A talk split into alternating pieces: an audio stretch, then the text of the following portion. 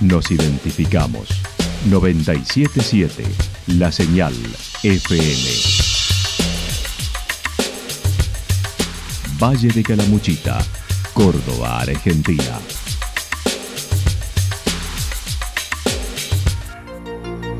El más completo resumen de las noticias de la región, encontralos todos los días a las 12 y 30, a las 16 y a las 22 horas. Panorama de noticias. Por la 977, la señal FM nos identifica también con las noticias.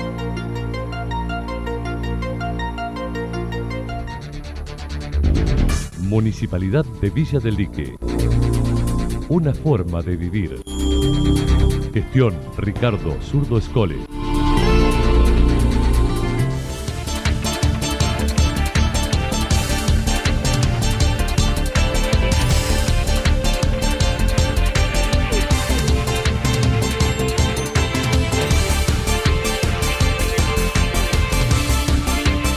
A esta hora hacemos un repaso por la información regional a través de los títulos. Si, giraba el viento afectaba a unas 60 casas, dijo Degano sobre el incendio de ayer.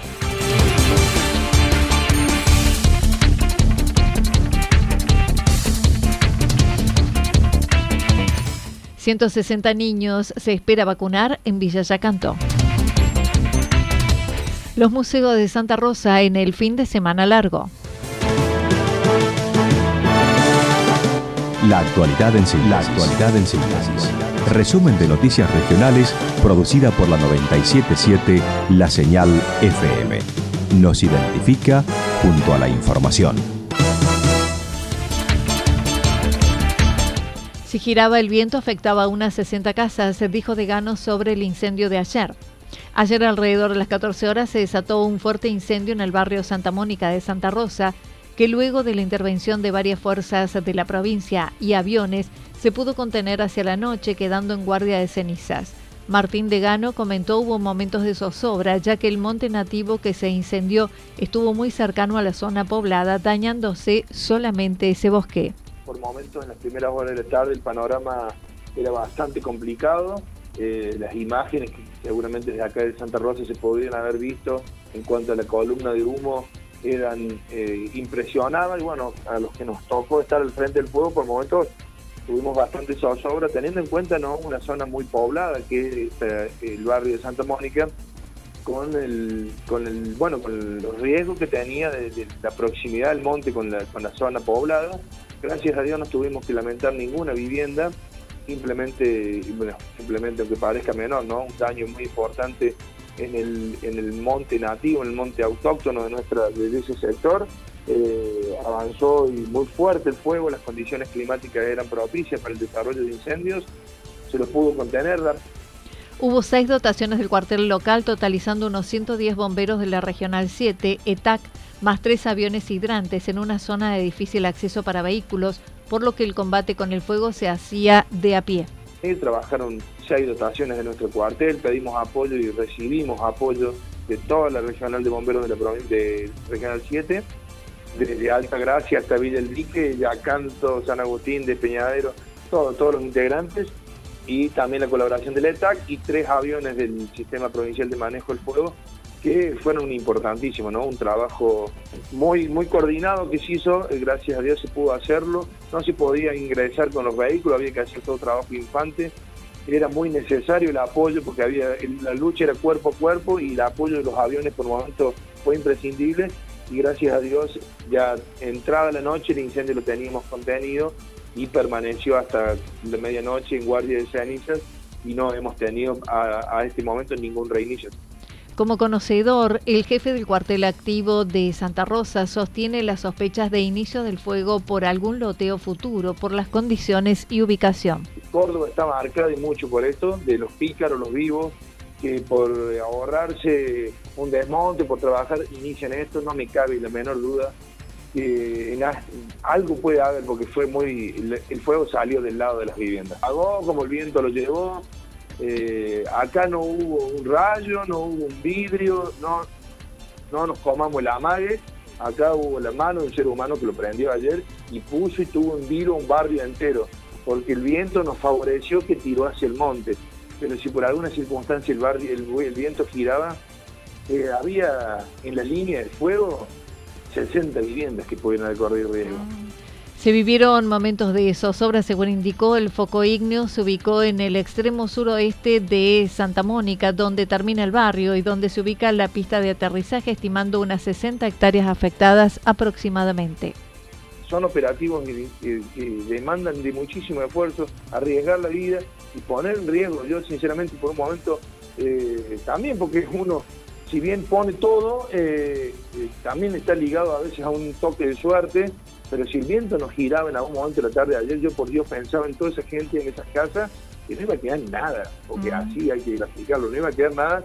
Primero por la densidad del monte, un monte muy cargado, un monte que no se ha quemado hace mucho tiempo, y la sequía que hay que prevalece. Entonces, vuelvo a decir, el fuego salió del lado de unas casas.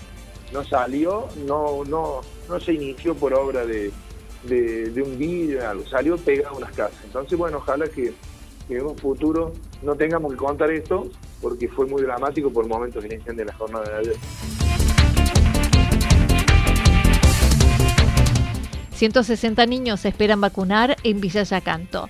También iniciaron la campaña de vacunación contra rubiola, sarampión, paperas, polio para niños de 13 meses a 4 años. El recorrido de las vacunadoras inició en el jardín de la French Beruti, sala cuna, y hoy es el turno de la salita del Durazno y el viernes nuevamente en el jardín. La responsable del área de salud comentó. Eh, bueno, el disfraz de abejita para todos, eh, es como que lo hicimos de esa manera para, para que se sientan más, más a gusto. Eh, eh, bueno, con todo este pinchazo, pobrecito. Eh, bueno, eh, empezamos desde el lunes en el Jardín Infante, French y Beruti, lo hicimos por la mañana y por la tarde. El martes hicimos también lo que es a la cuna, ¿sí? que son muchos niños, tanto en el jardín como hasta la cuna.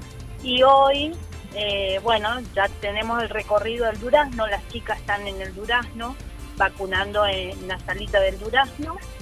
Y, bueno, el viernes también tenemos vacunación, aquellos que no pudieron asistir, eh, porque por ahí están enfermitos, ¿no? Y no pueden asistir al jardín, entonces darle la posibilidad el viernes también de vacunarse en el, en el centro de salud de Yacán.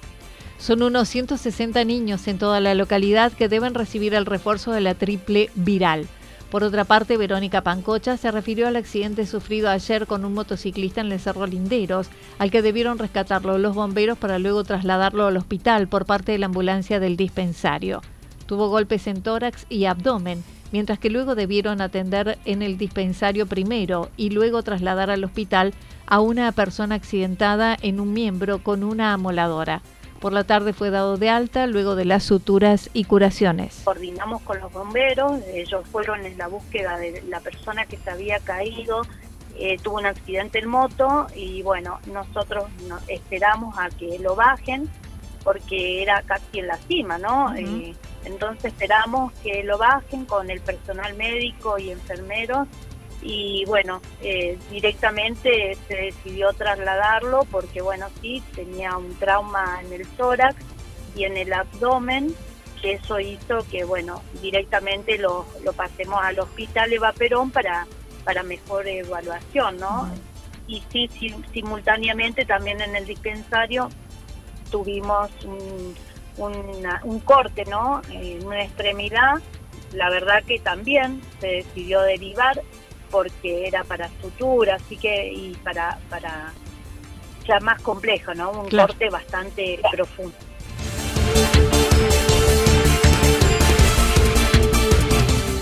Los museos de Santa Rosa en el fin de semana largo. Este fin de semana los museos de Santa Rosa te esperan para conocer parte de nuestra historia y nuestra cultura. La histórica Capilla Vieja podrá visitarse de viernes a lunes de 18 a 20 horas el MEB, Museo Estanislao Baños, mantendrá sus puertas abiertas de jueves a lunes de 10 a 13 y de 17 a 20 horas. La entrada es libre y gratuita para ambos casos.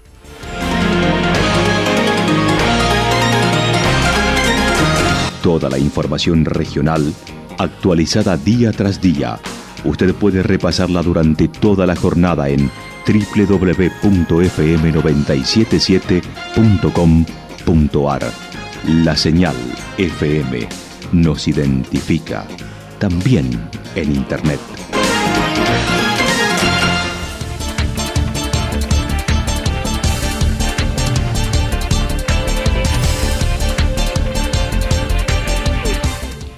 El pronóstico para lo que resta de la jornada indica alguna inestabilidad, lluvias aisladas hacia la noche, temperaturas máximas que estarán entre 14 y 16 grados para la región. El viento estará soplando del sector sureste entre 13 y 22 kilómetros por hora. Para mañana jueves en la madrugada puede haber algunas lloviznas, luego parcialmente nublado, temperaturas máximas que estarán entre los 20 y 22 grados, mínimas entre 5 y 7 grados el viento estará soplando del sector suroeste-sureste entre 13 y 22 kilómetros por hora. Datos proporcionados por el Servicio Meteorológico Nacional. Municipalidad de Villa del Lique. Una forma de vivir. Gestión Ricardo Zurdo Escole. Lo que sucedió en cada punto del valle. Resumimos la jornada a través del informativo regional en la 977. 977 La Señal FM.